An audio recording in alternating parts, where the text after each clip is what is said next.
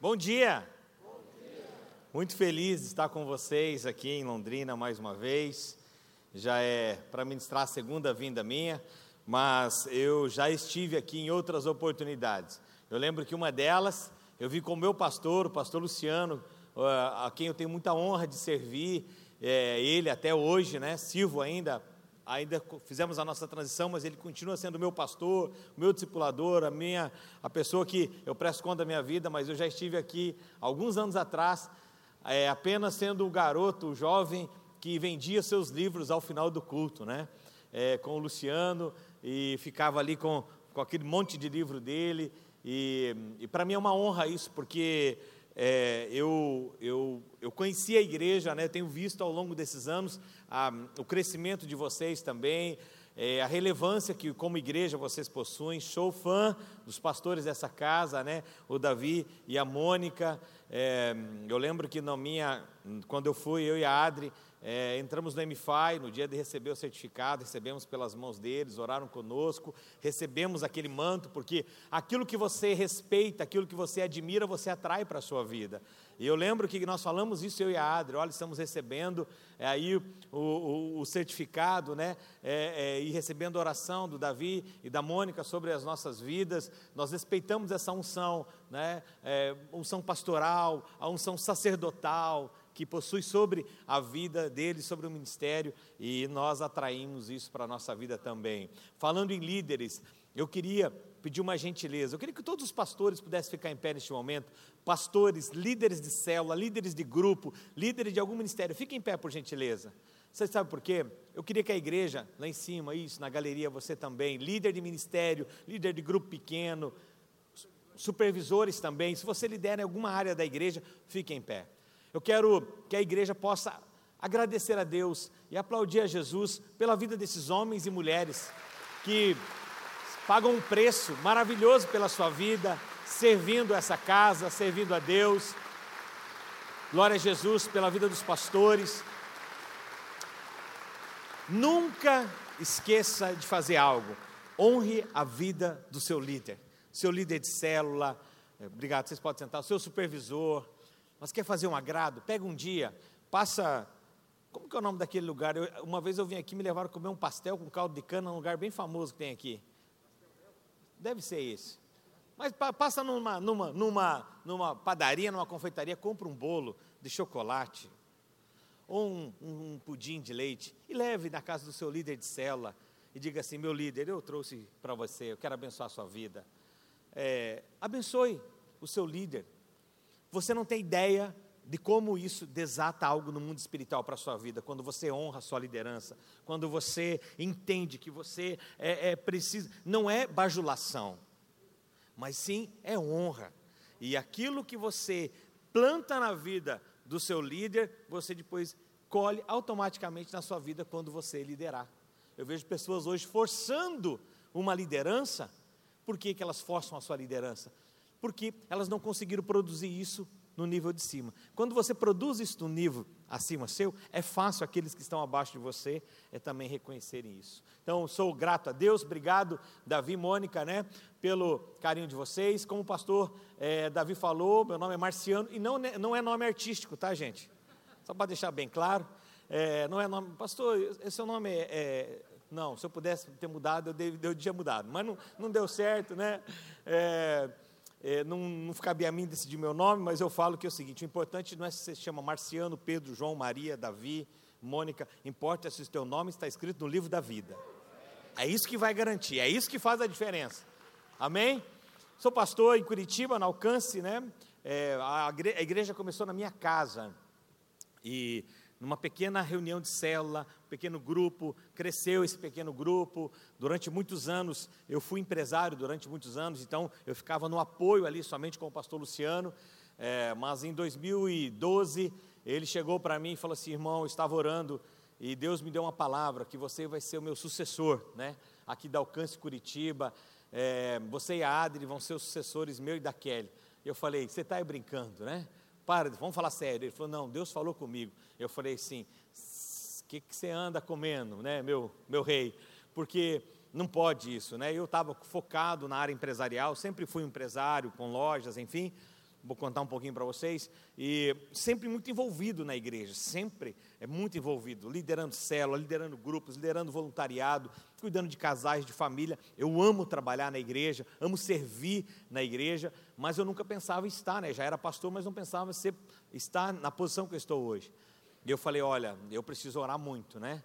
E começamos a orar em 2012, 2013 e 2014. Foram três anos a gente orando é, até Deus falar conosco também, a gente aceitar o desafio. Em fevereiro de 2015, iniciamos a nossa transição né, do pastorado sênior, né, de líder da Alcance Curitiba, para eu e a Adri, minha esposa, e em dezembro de 2018, vocês estavam lá também na, na festa né, de 25 anos de aniversário do pastor Luciano Ministerial, foi também quando nós recebemos ali é, o cajado como pastor líder sênior da Alcance Curitiba. E Deus tem realmente derramado uma graça sobre a nossa vida, é, ali eu digo que não é por mim, é apesar de mim, mesmo com os meus defeitos, minhas falhas, eu sempre falo o seguinte para a minha equipe: gente, não vamos atrapalhar o que Deus está fazendo. Olha que lindo que Ele está fazendo. Quem pode atrapalhar? O diabo não. É Deus não, é nós. Só nós que podemos atrapalhar aquilo que Deus está fazendo. E por enquanto a gente não tem atrapalhado, as coisas têm dado certo e tem crescido ali a igreja. Quando você for a Curitiba, é, passear, ver um familiar, alguém, nos visite lá no Alcance Curitiba, será uma alegria receber vocês. Amém? Eu quero que você abra a sua Bíblia, Efésios capítulo 5. É o texto que eu quero tomar por base essa manhã, para dar continuidade àquilo que foi, já se iniciou na sexta-feira, né? Talvez você perdeu aí a sexta e o sábado, as palavras que foram compartilhadas, é, provavelmente deve ter ficado gravada essas palavras, de alguma forma, talvez a igreja você pode ter acesso, mas desde sexta-feira a igreja tem é, dado ferramentas a, a, a vocês, né, irmãos, é, ali no, na conferência Fé e, e, Negócios, né, dos empreendedores. Ontem eu trouxe uma palavra, ontem à noite eu quero dar continuidade hoje, é, mas eu tenho certeza que essa palavra não é só para quem esteve no final de semana, é para toda a igreja. Para você que está aqui essa manhã, e eu tenho certeza que você vai sair de, diferente deste lugar. Portas e oportunidades vão se abrir para a sua vida, amém? O texto que eu quero ler com você, Efésios capítulo 5, a partir do versículo 15 e 16, Paulo escrevendo aqui essa epístola aos irmãos de Efésios, ele diz o seguinte: Tenham cuidado com a maneira como vocês vivem, que não seja como insensato, mas como sábio, aproveitando ao máximo cada oportunidade, porque os dias são maus.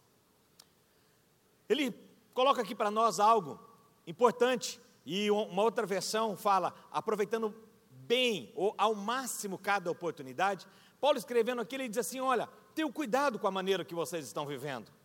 Não seja como insensato. Insensato aqui também, uma outra versão fala sobre o tolo. Não seja como o tolo. Não seja como o imprudente. Mas seja como quem? O sábio. Aproveitando a cada dia, aproveitando ao máximo cada oportunidade. Porque os dias são maus. Agora, Paulo está escrevendo nesse tempo aqui que os dias eram maus, e isso também se reflete ao dia de hoje, porque a Bíblia é atualizadíssima, amém?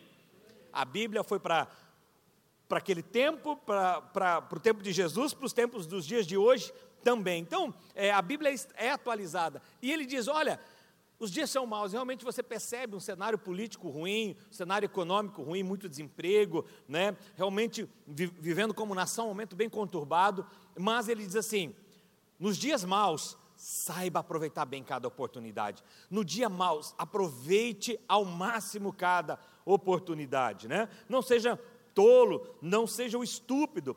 Aliás, o salmista declara isso no Salmo 32, versículo 9: Não sejais como o cavalo ou a mula sem entendimento. A Bíblia nos dá aqui um puxão de orelha, dizendo: olha, não seja como o cavalo ou a mula que precisa colocar ali direção para eles andarem, né, cabresto neles. Você seja sábio, é, procura compreender a vontade de Deus. Palavra fala que o meu povo peca por falta de conhecimento, muitas vezes erramos, falhamos, é, não, não, não conseguimos nos conectar com aquilo que Deus está fazendo, por quê? Porque pecamos por falta de conhecimento. Então, é, é, querido, algo que eu tenho orado muito a Deus, pedido ao Senhor nesses dias, sabe, e nesse tempo, e eu quero dar essa instrução a você. A palavra fala, o salmista declara no Salmo 90, 12: Senhor, ensina-nos a contar os nossos dias, para que alcancemos coração sábio. Muitas vezes nós estamos orando e pedindo, Deus, me dá uma empresa, me dá um negócio, me dá um empreendimento, me dá um ministério, me dá uma igreja, me dá uma família, me dá um casamento, me dá filhos. Estamos pedindo algo a Deus, mas não temos sabedoria para cuidar de tudo aquilo. Peça antes de você pedir qualquer coisa para a sua vida, pedir um, um, um, casamento, um marido, uma família, filhos, uma empresa, um negócio, um ministério, algo, antes de pedir qualquer coisa, peça ao Senhor sabedoria, sabe? Porque não basta você ter algo que às vezes você deseja, um empreendimento, um negócio, uma loja, uma indústria, é, uma família, um casamento, filhos, e você não tiver sabedoria depois para conduzir essa família, sabedoria para conduzir o ministério. Eu conheço pessoas que, por falta de sabedoria, até conseguem ganhar muitas coisas, até ganhar muito dinheiro, mas perdem muito rápido. Recentemente, eu lembro que, numa conversa com um irmão na igreja, isso faz quatro anos, ele vendeu uma empresa e ele recebeu 3 milhões de reais, foi o valor que ele recebeu pela venda da empresa dele. E eu lembro que eu sentei com ele, eu falei assim: olha, você precisa ter sabedoria para cuidar desse dinheiro. É um bom dinheiro? É um bom dinheiro. Mas se você não cuidar, em pouco tempo você, você vai ver, se perder tudo isso. E ele falou: imagina, 3 milhões, ele falou para mim, se imagina, isso aqui dá para me viver o resto da minha vida. Eu falei, claro que dá, com certeza. Mas para isso, para você aproveitar esse dinheiro da venda da sua empresa, ele já é um senhor, né? É, você precisa ter sabedoria. E ele imagina, isso aqui é dinheiro para eu viver até o resto da vida. Eu falei, se você tiver sabedoria, se você não tiver sabedoria, eu estudar para poucos anos. E eu lembro que a gente teve essa conversa há quatro anos atrás. Recentemente eu voltei a falar com ele. Perguntei o que você está fazendo. E ele disse assim, pastor, eu voltei a ser vendedor. Ao longo desses quatro anos, eu perdi todo o meu dinheiro. Fiz negócios errados, aproveitei mal. Então, é, não é a quantidade de dinheiro, era a sabedoria. Então, às vezes, não é o quanto você tem, é a sabedoria que você tem para conduzir tudo aquilo. Me deu dó, chorei com ele recentemente, Davi, porque como pastor, nosso coração chora. Sabia que ele, em quatro anos, três milhões, ele derreteu. Voltou, voltou, agora trabalhar de vendedor, não que seja demérito algum ser vendedor, mas assim, até o carro que ele tem não é dele, é um carro locado para ele trabalhar com vendas. Né? Não é demérito nenhum, por favor, se você é, é, trabalha com carro locado, é, de vendedor, mas eu estou dizendo no contexto dele. Alguém que há quatro anos atrás tinha 3 milhões, casa, além do, do dinheiro que ele vendeu, ele tinha apartamento, ele tinha casa, ele tinha carro, hoje ele não tem mais nada. Então, algo, querido, que eu e você precisamos entender. A nossa oração pela manhã, e essa é a minha oração, Senhor, me ajuda a ter um coração sábio, me ajuda a ter sabedoria. Amém, queridos? Então vamos lá, eu quero compartilhar aqui com você sobre oportunidades. Você já viu aqui, e esse é o tema da minha mensagem, aproveitando as oportunidades. E muitos de nós perdemos oportunidades. Eu já perdi muitas oportunidades, já aproveitei muitas oportunidades também. Vou contar algumas que eu perdi, outras que eu soube aproveitar. Mas muitos de nós perdemos oportunidades por vários aspectos, por várias situações. Perdemos por ignorância. Quem já não perdeu uma oportunidade por ignorância? Outros por indiferença, outros até por incredulidade, cegueira espiritual, orgulho. Pessoas que perdem oportunidade por vaidade, por medo, por se acomodar, procrastinar situações. Então, perdem oportunidades. Não, deixa que amanhã eu faço, amanhã eu faço. O amanhã dele nunca chega. Né? Tem, outros perdem oportunidade por preguiça. O preguiçoso, a Bíblia fala que o preguiçoso deseja, deseja e nada tem. Que o preguiçoso é aquele que fala: agora eu vou fazer, agora eu desejo ter isso, eu desejo ter aquilo outro, mas ele nada tem porque ele não trabalha, ele não põe em prática os seus projetos, ele não vai é, é, é, para cima das situações. Então, eu quero aqui mostrar para você algumas pessoas que perderam oportunidades, pessoas que podiam estar muito bem, aqui biblicamente, muito bem, mas perderam oportunidades, foram, o que aqui, não deram ouvidos à palavra de Deus, não foram obedientes foram incrédulos, outros não, não obedeceram, outros não é, é, deram valor àquela oportunidade que foi colocado diante delas. Mas eu quero mostrar também para você, de pessoas que souberam aproveitar bem as oportunidades. E depois eu quero mostrar para você o que eu e você precisamos fazer para não perdermos mais oportunidades. Primeiro deles, Adão e Eva.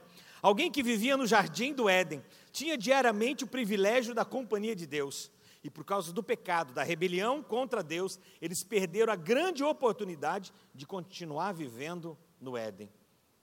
Sabe, queridos, aqui já no Gênesis, na criação, alguém que tinha, né, ali diariamente o convívio com o próprio Deus, alguém que estava ali, né, com uma grande oportunidade da vida, mas jogaram fora, foram expulsos do paraíso, foram expulsos do Éden.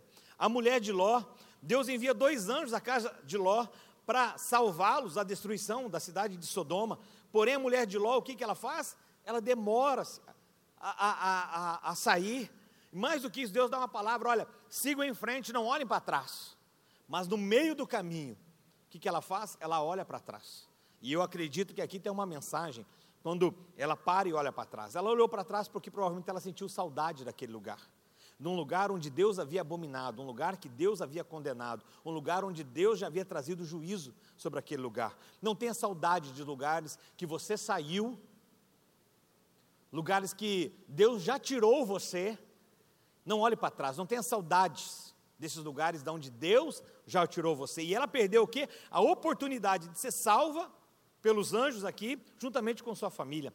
Sansão, alguém que foi escolhido por Deus antes do seu nascimento, para ser um grande líder da nação, mas quando adulto, o que ele fez? Jogou fora a oportunidade que Deus deu a ele. Por causa de quem? A desobediência. Alguém que perde uma oportunidade por desobediência. Desobediência a quem? A Deus e aos seus pais. Aqui fica uma, um alerta para os jovens. Quantos jovens hoje acabam sofrendo consequências terríveis para a sua vida, acabam perdendo coisas, abrindo mão de um legado que Deus tinha sobre a vida dele, jogam fora um futuro, porque não ouvem seus pais, não buscam conselho com seus pais, não buscam conselhos com aqueles que já passaram por aquela fase da vida que ele está passando. A gente sabe e reconhece o jovem atualmente, na área da tecnologia, é, é, é, tem muito conhecimento, muito conhecimento. Eu mesmo preciso em casa é, mexer em alguma coisa que tem a ver com tecnologia, eu comprei, comprar algo novo, eu peço para meus filhos. Eu tenho um filho de 22 anos, outro de 17, até o de 11. Me ajuda. Agora, tecnologia, agora de vida, de experiência, falta muito ainda para eles conseguirem maturidade. Então, Sansão foi alguém que tinha promessa de Deus sobre a vida dele. Quantas pessoas que você conhece conheceu aqui na igreja pessoas que receberam palavra da parte de Deus, receberam no encontro com Deus, palavras proféticas, numa vigília, é, num culto, receberam palavras no acampamento de jovens, no acampamento de adolescentes, receberam palavras dizendo: olha, você vai ser um grande homem de Deus, uma grande mulher de Deus, Deus vai usar a sua vida, vai ter um ministério precioso. E você via aquilo acontecendo, mas igual Sansão faz o quê? Joga fora aquela oportunidade, por desobediência a Deus e seus pais. Ele né, foi preso pelos filisteus e teve os olhos vazados ali, né, os olhos perfurados. Morreu jovem ainda, por desobediência. Saul, alguém que foi escolhido por Deus e pelo povo, alguém que tinha ali é, aprovação de Deus e dos homens.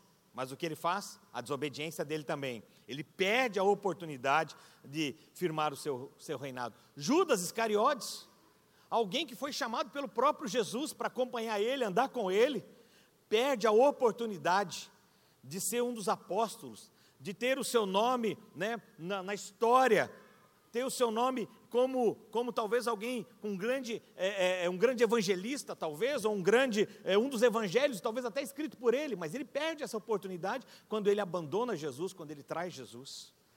O jovem rico que foi até Jesus com uma boa intenção, faz uma pergunta para andar com Cristo, mas quando Jesus coloca o preço do discipulado, o preço de andar junto, o preço de abrir mão das coisas do mundo, então ele não, não quer isso joga fora a oportunidade de salvação. Então, quantos é, é, é, exemplos na Bíblia nós temos, né? O homem é, rico da parábola, da parábola do rico e Lázaro também perde oportunidade, viveu só para essa vida, para a riqueza, para o materialismo, para os prazeres, não serviu a Deus, só foi lembrar de Deus muito tarde.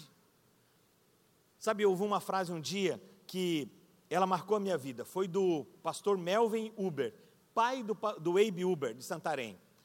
Ele já é falecido, mas essa frase ecoa em todo lugar quando você vai a Santarém. Nós só temos uma vida e logo passará. Só o que fizermos para Cristo, isso permanecerá. Você só tem uma vida e logo vai passar. Mas só o que fizermos para Cristo, isso permanecerá. Então, sabe, queridos, precisamos buscar o Senhor. Salmista Isaías 55, versículo 6 diz: Buscai o Senhor enquanto se pode se achar, invocai-o e aproveitar ao máximo cada oportunidade, porque os dias são maus. Amém, queridos? Eu lembro que alguns anos atrás o Senhor falou comigo: vá aprender inglês. Eu vou conectar você ao mundo. Eu tenho grandes portas, grandes coisas para apresentar a você, mas para isso você precisa ter né, um inglês fluente. Você precisa aprender o inglês. E eu lembro que rapidamente eu entrei numa aula de inglês e eu comecei a estudar. Mas fiquei uma semana estudando, mas abandonei a aula. Passado um tempo de novo, vá aprender inglês, a mesma palavra, vá aprender inglês. Ok, novamente. Primeira vez era, estava complicado a agenda, segunda vez comecei a estudar também, da mesma forma, parei de estudar inglês. Trabalho, empresa, igreja, família, filhos, um monte de coisa acontecendo ao mesmo tempo. Eu não, não avancei no inglês. O tempo passou, alguns anos depois, eu recebo em Curitiba é, o pastor Reinhard Bonk. Eu não sei quantos de vocês conhecem o Reinhard Bonk. Alguém já viu falar desse evangelista? Ele já faleceu, o Reinhard Bonk, um dos maiores evangelistas do mundo. Ele vem em Curitiba para é, ministrar em alguns lugares, e o líder do, do, do, do ministério, da Cefam, que estava recebendo ele em Curitiba, diz assim: Olha, pastor, você pode dar uma ajuda para nós? A gente precisa é, cuidar do pastor Bonk aqui nessa semana. É, você, você, quer servir? Eu falei, claro, deixa comigo. Me ofereci para estar ali, sendo motorista dele durante a semana que ele estava em Curitiba. Peguei o meu carro e eu fiquei uma semana o servindo. É, e ali eu estou servindo ele todos os dias, mas sempre tem um intérprete, sempre tem o seu assessor junto com ele. Então eu ia buscar ele no hotel, levava ele nas igrejas onde ele ia pregar nas conferências, de, ficava guardando, levava ele de volta, sempre estava ali servindo. E por educação, por respeito, nunca puxava conversa, não falava com ele, até porque ele já sentava no banco de trás, ou com o intérprete, ou com o assistente, ficava conversando, falando sobre a cruzada. Na volta, né, ele estava sempre voltava muito cansado e tal, não queria conversar, eu estava ali sempre servindo. Ok. No último dia, da, do último dia, a última reunião, estamos num lugar Deus fez milagres naquele lugar. Gente, vocês não têm ideia do que aconteceu aquela noite. Um lugar, talvez tinha umas 4, 5 mil pessoas.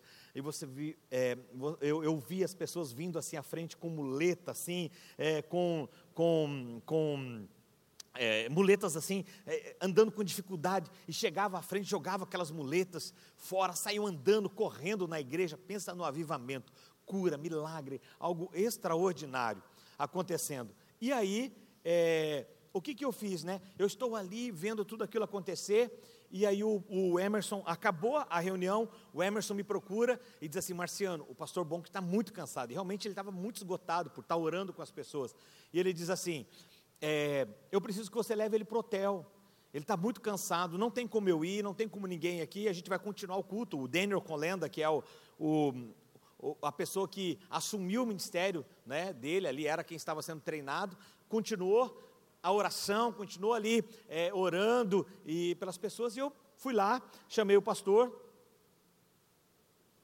para nós irmos embora, só era só eu e ele, o, irmão falou, olha, só vai vocês dois, porque a equipe vai ficar aqui ainda. E eu lembro que eu fui lá, fui abrir a porta de trás do carro para ele entrar, ele, não, não, quero ir aqui na frente. Aí entrou, sentou do meu lado ali, banco de passageiro, eu de motorista. Aí eu estou saindo do, da igreja para ir para o hotel, levar ele, talvez dá uns 30, 40 minutos. E quando eu começo ali a sair com o carro, eu dou uma olhada para ele, ele olha para mim, a gente dá aquele sorriso. Ele dá aquele sorriso também? Hello! Hello! Fica no hello daqui, hello dali, hello daqui. Um inglês meio mineirês, don't you vai, don't you vem, né? E, e ali, e eu, rapaz, na hora eu estou pensando assim, Rapaz, eu estou com o Reinhard Bonk do meu lado, só eu e ele. Tenho 30, 40 minutos para conversar com ele, pedir oração. É, essa unção que está sobre a vida dele. Eu não sei se você, depois se quiser, dá um Google lá, evangelista Reinhard Bonk, e veja as cruzadas que esse homem fez ao redor do mundo. Milhões de pessoas, um milhão, dois milhões de pessoas participam dessas cruzadas.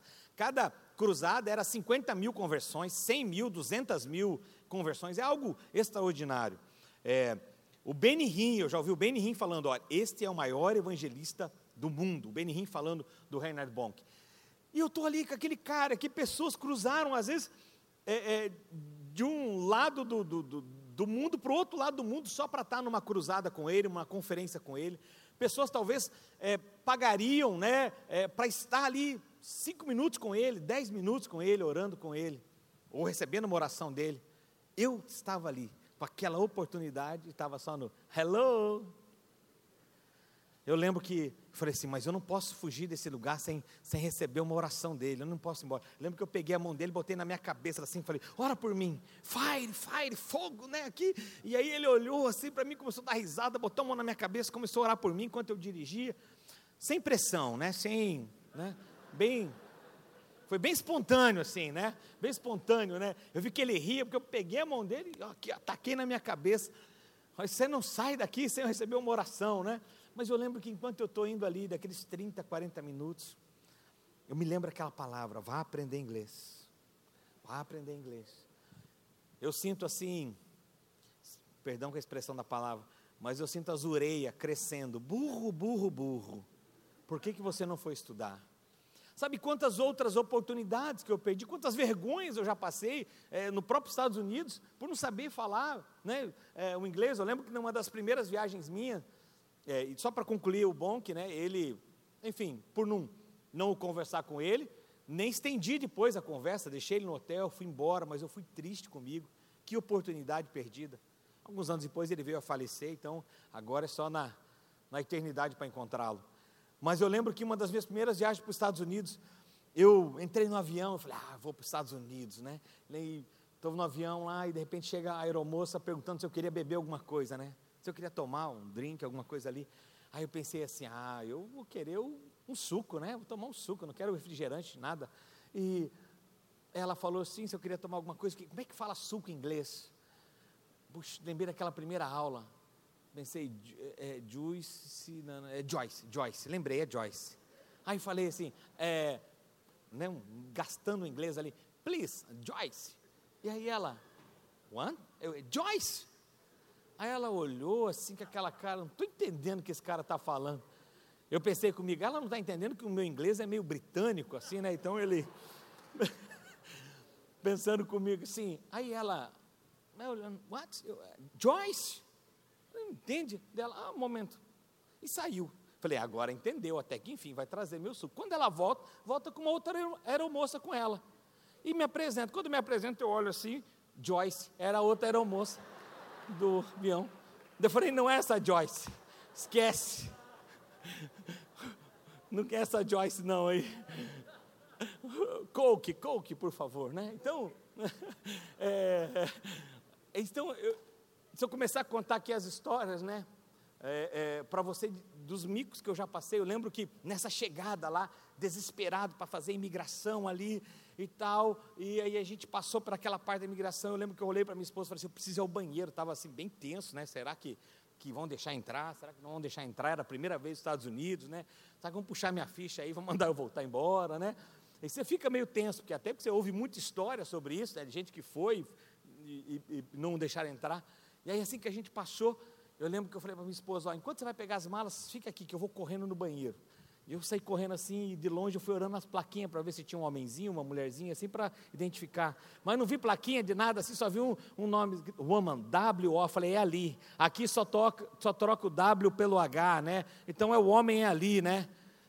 E aí entrei naquele banheiro, mas quando eu entrei, falei assim, estranho, né? Ah, mas estou na América, né? O banheiro aqui é diferente. Quando eu estou saindo do banheiro, entra uma mulher, ela, ah, grita, eu grito também. Eu entrei no banheiro das mulheres. Quase que eu vou preso por estar ali no banheiro das mulheres.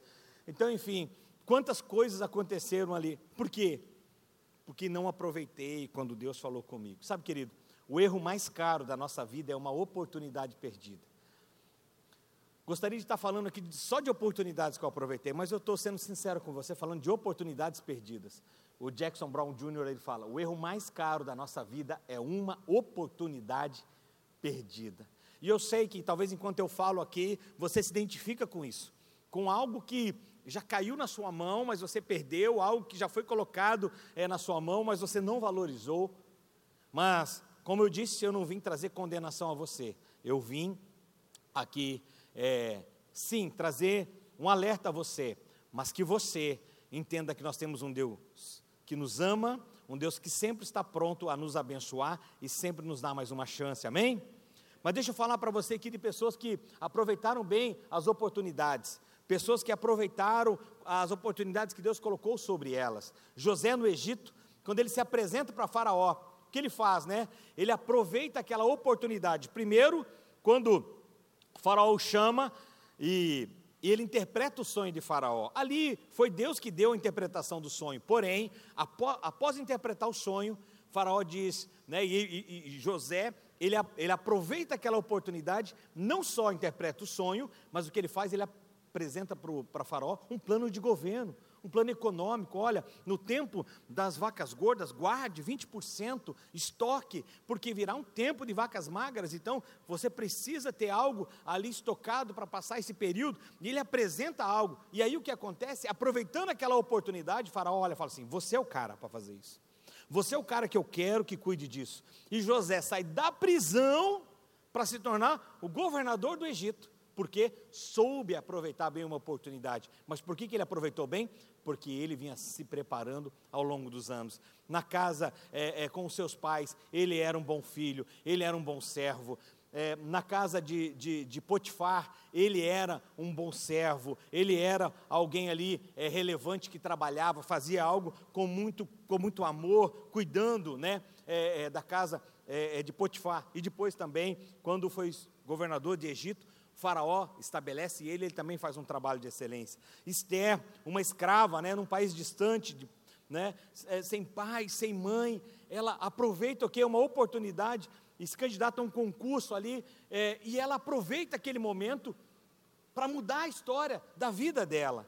Pedro, André, Tiago e João, quando foram chamados por Jesus para deixarem o trabalho deles de serem pescadores de peixes para serem pescadores de homens agora, eles não relutam, eles simplesmente aproveitam aquela oportunidade.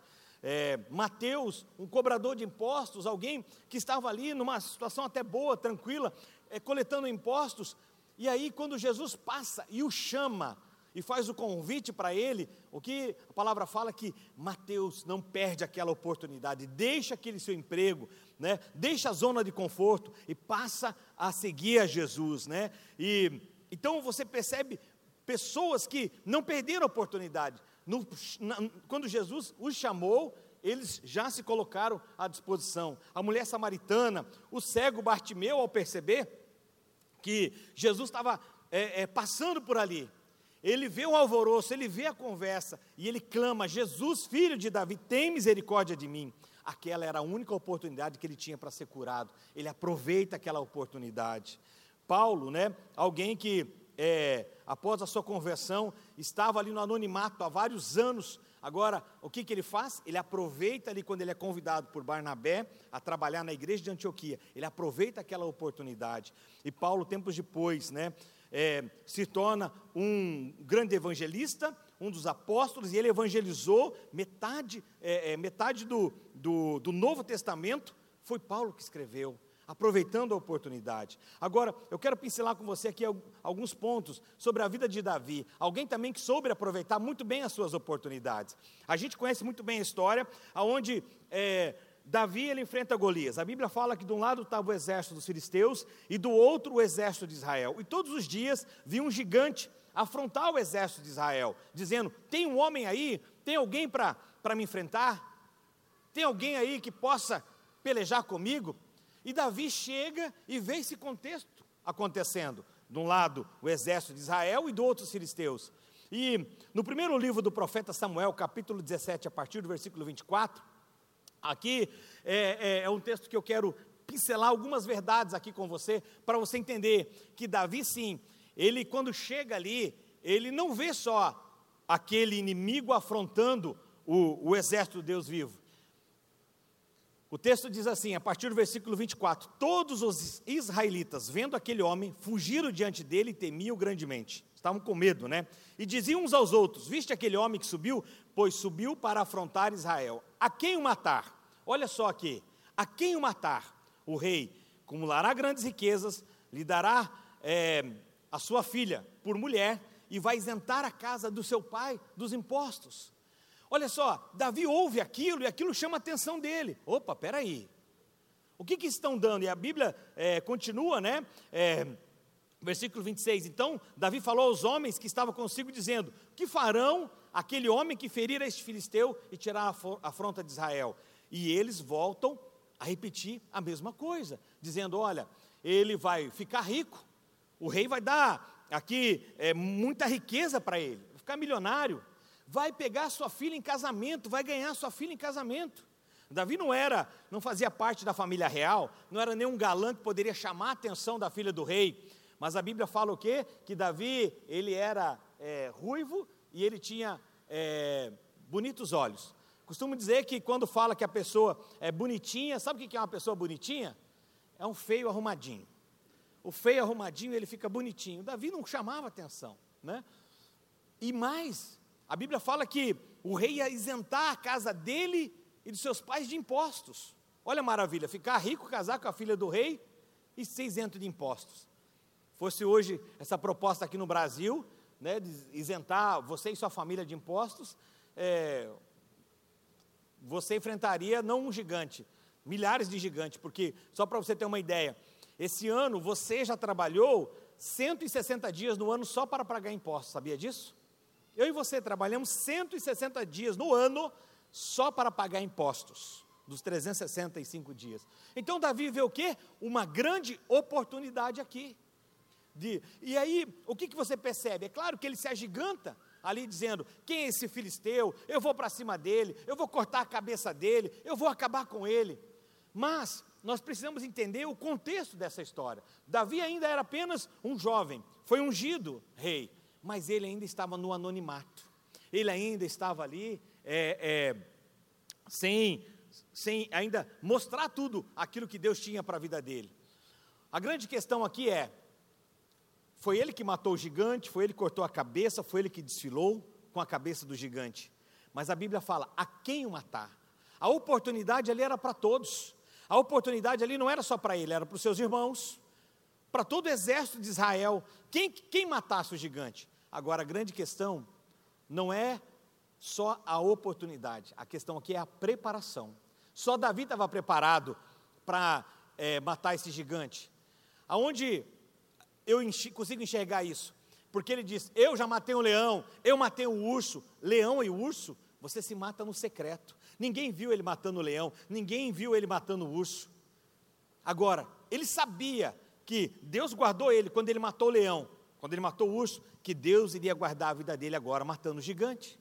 Eu tive na África alguns anos atrás e eu estava pregando e eu perguntei assim: alguém aqui já matou leão ali, lá, ali em, em, é, em Moçambique, é, não em Moçambique, na Tanzânia com o Osnei? Alguém aqui já matou leão? Era num culto. Aí vários levantaram a mão assim, não. Falei, rapaz, esqueci que eu estou na, né, na África, né? E, e aí eu fiquei curioso, né? Aí eu fiquei curioso, quando acabou o culto, falei, Osnei, lembra aqueles irmãos que levantaram a mão? Quero saber se mataram o leão mesmo, ou eles entenderam errado, né? ou o, o, intérprete ali que acabou falando alguma coisa. Aí eles vieram ali conversar comigo, e eu falei, e aí eu perguntei, e aí, conta para mim, já mataram o leão? Sim, não, já matamos alguns e tal. Inclusive, aí falaram, ah, recentemente, um leão invadiu a nossa tribo, era um grupo, e nós matamos ele, né? Eu falei, como é que mata um leão? Ele falou, a única forma de você matar o leão é você ficando por baixo dele é a parte mais frágil dele, essa parte aqui das suas axilas, ainda é fina essa parte, você tem que enfiar a lança aqui por baixo para tentar atingir o coração dele, é a única forma.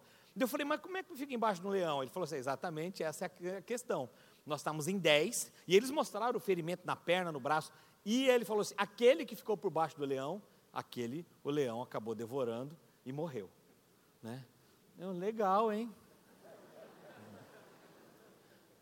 Aí, assim, numa naturalidade, porque não tem como você matar o leão, não, eles não possuem arma de fogo, nada, é só lança, e se você acertar uma lança no leão, não acontece nada. Então você imagine, Davi, no máximo que ele poderia ter também era um, uma lança, é, uma pedra, não sei o que, mas não tinha arma.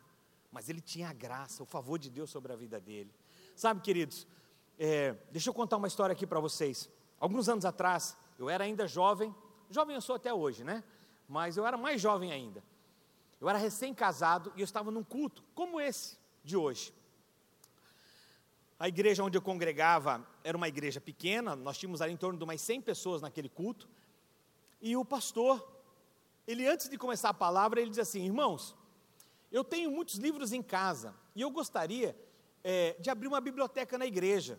Eu tenho, é, ao longo desses anos, muitos e muitos livros. E eu queria trazer esses livros aqui para a igreja, para que os irmãos pudessem é, cuidar, abrir uma biblioteca, alguém pudesse abrir uma biblioteca para locar esses livros, né, emprestar aos irmãos da igreja, era uma igreja simples de bairro. E ele diz assim: alguém aqui gostaria de cuidar dessa biblioteca? E veio aquele silêncio. Ninguém. Olha, pode ser um jovem, um casal, um idoso, alguém que queira cuidar da biblioteca da igreja, Alguém deseja isso? Aquele silêncio permanece. E aí ele melhorou a proposta. Ele disse assim: Olha, quem cuidar da biblioteca vai precisar chegar uma hora antes do culto, ficar com a biblioteca aberta. Na hora da biblioteca vai ter que vir para o culto. Quando acabar o culto, abre a biblioteca de novo e fica mais uma hora lá cuidando e tal para as pessoas pegarem os livros. Ninguém se voluntariou. Eu lembro que eu estava com a minha esposa, eu era ainda recém-convertido, é, ali, né, chegando, Deus, num processo de restauração familiar, financeira na minha vida. Eu lembro que eu olhei para minha esposa e, e, a gente conversou por, por sinais, por código, né? Eu lembro que eu apertei a mão dela. E aí, querida, vamos aceitar essa proposta? De cuidar dessa biblioteca? E ela disse assim: sim, vamos. Ok. Pastor, eu aceito. Acabou o culto, ele diz: olha, irmão, então deixa eu dizer uma coisa para você. Você sabe que não é fácil, não é simples isso.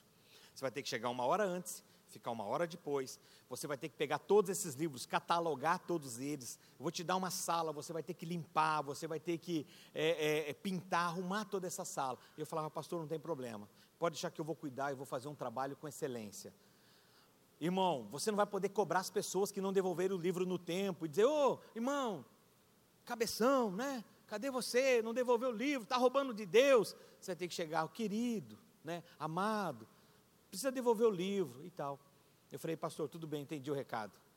E nós começamos, eu e minha esposa, cuidar, primeiro pintar aquela sala, arrumar aquelas prateleiras, catalogar aqueles livros, igual locadora se faz. Lembra do VHS que você alugava uh, filmes? Começamos a catalogar todos aqueles livros e demos início àquela livraria ali na igreja, aquela era uma livraria, mas ela só emprestava livros, não tinha valor financeiro.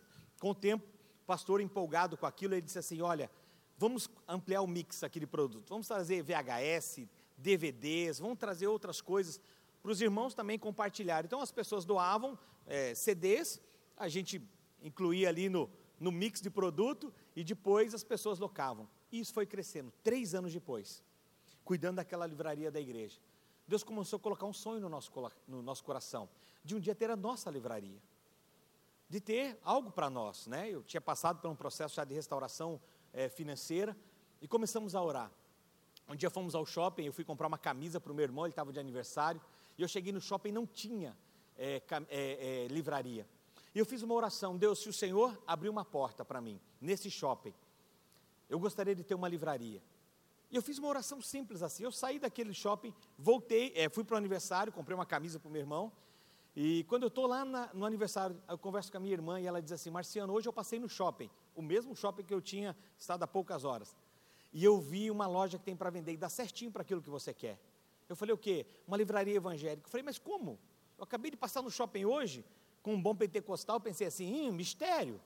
Vamos voltar lá para dar uma olhada? Ela, voltamos na loja. Quando voltamos no shopping, a loja que ela me mostrou não tinha placa de vendas, mas era a poucos metros da onde eu havia é, feito aquela oração. E eu pensei, hum, o mistério está aumentando.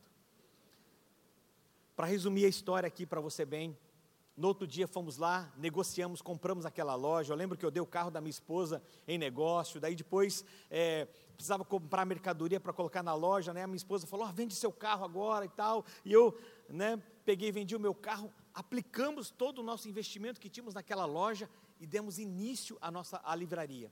A livraria cresceu. E foi aí que nasceu o empreendedorismo na minha vida. Foi aí que nasceu o empresário. Porque eu aproveitei uma oportunidade que era para todo mundo na igreja.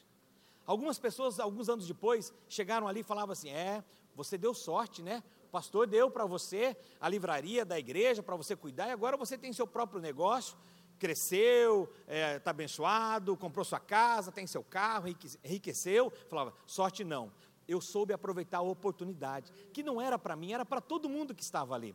O grande problema nosso, sabe qual que é?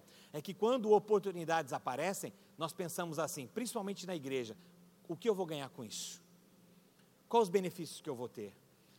Deixa eu dizer uma coisa para você, eu já estou caminhando para a conclusão. O melhor campo que se tem para você aproveitar as oportunidades, aquilo que Deus tem para a sua vida, é a casa de Deus. É ser um voluntário da casa dele, se colocar à disposição. Se aquele dia o pastor falasse assim: olha, quem assumir a livraria da igreja, com o tempo vai ter a sua própria livraria, seu estúdio, distribuidora, porque não foi só isso, nós tivemos a primeira loja, ampliamos para a segunda loja, depois compramos outra loja, né? Abrimos uma distribuidora de CDs e DVDs, e ao, ao, no, no, na década ali de 2000 a 2010, fomos os maiores distribuidores de CDs e DVDs do sul do país todo aqui estúdio, loja de som, porque daí outras empresas começaram a nascer dessa livraria. As pessoas olhavam e falavam assim: É, Deus foi bom com você. Eu falei: ah, Deus foi bom comigo. Mas eu aproveitei uma oportunidade que não era para mim, era para todo mundo que estava ali. Deixa eu dizer uma coisa para você. Você está num terreno de oportunidades, que é a casa de Deus. Quantas coisas você já não foi chamado para fazer e você procrastinou, ou por medo, como aqui, a Bíblia fala que é, a, aqui a proposta não era para Davi, era para todos, mas eles estavam com medo, por medo não aproveitaram aquilo. Pastor, como eu faço para aproveitar melhor as oportunidades? Eu quero convidar você a ficar em pé. Junte-se aquilo que Deus está fazendo.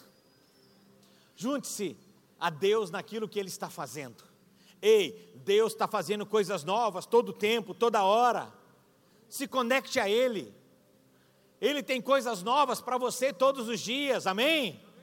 Agora saiba aproveitar as oportunidades, como? Junte-se a Ele. Fala, Senhor, usa a minha vida, eu estou aqui. Sabe, querido, muitas pessoas têm chamado ministerial. Ah, eu tenho chamado para liderar um, um, uma igreja, tenho um chamado ministerial, mas não quer liderar uma célula, não quer liderar um grupo, não quer ser voluntário para ser um anfitrião. Muitos querem oportunidades, mas quando o pessoal chama para trabalhar na comunicação, é, para servir na comunicação, para servir no louvor, é, na recepção, no ministério infantil. Não, não, não quero. Eu tenho tantos testemunhos na nossa igreja de pessoas que servindo, Deus abriu porta sobrenatural, de milagre, de cura. Por exemplo, uma pessoa, agora, recentemente, ela, ela teve Covid e pós-Covid ela começou a perder a visão. É uma voluntária do Ministério Infantil. E a igreja começou a se mobilizar porque ela precisava de um tratamento que ia custar 15 mil reais. E a célula começou a se mover. Mas quando alguém soube que ela era um voluntário do departamento infantil e que ela precisava daquele valor, a pessoa disse assim: Eu vou pagar sozinho esse tratamento, eu vou abençoar a vida dela. Eu tenho pessoas que começaram a trabalhar no Ministério Infantil e hoje passaram em concurso público na prefeitura, no estado. Não perca mais as oportunidades que estão dentro desse lugar. Não perca mais as oportunidades que Deus coloca diante de você. Não perca mais as oportunidades que Deus vai colocar diante de você. O Leonardo Ravenil, ele diz assim: a oportunidade da sua vida precisa ser agarrada no tempo de vida da oportunidade. A oportunidade da sua vida, ela tem um tempo. Tem coisas que já foram. Não tem como voltar. Mas Deus é um Deus que traz coisas novas todos os dias e novas oportunidades. Ele vai colocar diante de você, para você, e a partir de agora você não vai mais perdê-las. Amém? Deixa eu orar com você, abençoar a sua vida.